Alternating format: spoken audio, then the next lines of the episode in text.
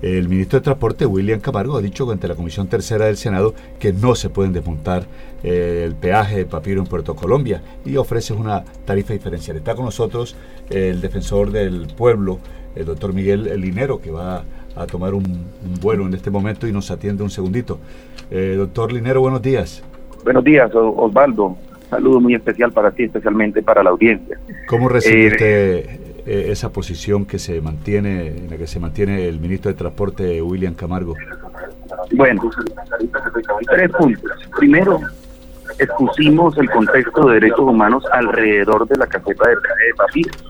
Recordamos y sobre todo ratificamos lo que la misma comunidad expresó, que fueron los que más expresaron, pero toda la mesa expresó esos derechos alrededor de, la caseta de peaje, esos derechos que han sido vulnerados con los accidentes que se han cobrado vidas, pero además del derecho a la seguridad vial, el derecho al desarrollo económico y muy importante, el derecho a la educación que se ve afectado, eh, que se ve o se puede ver afectado alrededor de esa operación de la caseta de peaje.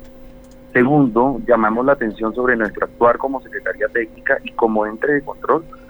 Reiteramos y ratificamos eh, nuestra posición de exigir el cumplimiento de los compromisos y muy especialmente un compromiso adquirido por el señor, el actual ministro de Transporte, eh, cuando fue presidente de la ANI el día 17 de marzo, y ratificado por el ministro de Transporte anterior, compromiso del gobierno, eh, que fue el traslado de los cobros de las tarifas C1 y C2 para otras casetas del peaje y además eh, continuar las mesas de trabajo con respecto a la suerte que van a tener las tarifas C3 en adelante. Eh, hicimos un llamado muy especial y recordamos eh, un oficio que hizo el señor defensor del pueblo nacional, doctor Carlos Camargo, en este mismo sentido. Y pues tercero, le solicitamos al ministro y al vicepresidente de la ANI corrigieran unos actos administrativos eh, que desinformaban algunas de nuestras actuaciones como Defensoría del Pueblo Regional Atlántico y Secretaría Técnica. El defensor del pueblo nacional, el doctor Camargo, me imagino que una familia del ministro de Transporte, William Camargo, sí. bueno, yo no, yo no sé si son familia, yo creería que no, la verdad que no sé, pero bueno, el, el pasado 11 de mayo él envió un, un documento formal y también hizo una manifestación pública exigiendo se honren los compromisos y sobre todo en su magistratura moral, eh, expresando que si las, que si las entidades públicas no cumplen con sus compromisos, no honran los compromisos, generan descontento social y sobre todo desconfianza social, inclusive pueden desatar crisis sociales y eso es lo que no queremos. Queremos el diálogo y queremos la honra de los compromisos. Óigame, defensor, por ejemplo, en este caso, ¿por qué habla mucho de esa inseguridad de ese peaje? ¿Por qué el peaje es inseguro, además de la parte económica, aparte, además de todo lo que se ha planteado para la gente que se moviliza en ese sector?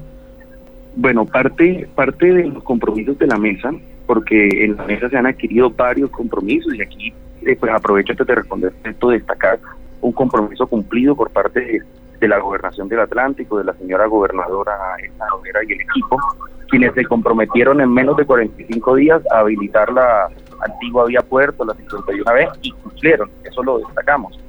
Bueno, otro compromiso fue que íbamos a ver unos hallazgos o pues qué dice la Agencia Nacional de Seguridad Vial este y frente a eso la ANI eh, se comprometió a dar respuestas de, esas recomendaciones de lo que dice la Agencia Nacional, Nacional de Seguridad Vial y a tomar este a tomar acción frente a esas acciones y a las recomendaciones de la agencia. Entonces, eh, eso es parte del seguimiento que, estamos realizando y pues una vez tengamos todo el estudio que se está haciendo además con la Procuraduría eh, General, ya les daremos un poco más de detalles, pero sí hay ocho hallazgos de la agencia Nacional de Seguridad Vial alrededor de este peaje. ¿Y eso la ANI no lo ha respondido?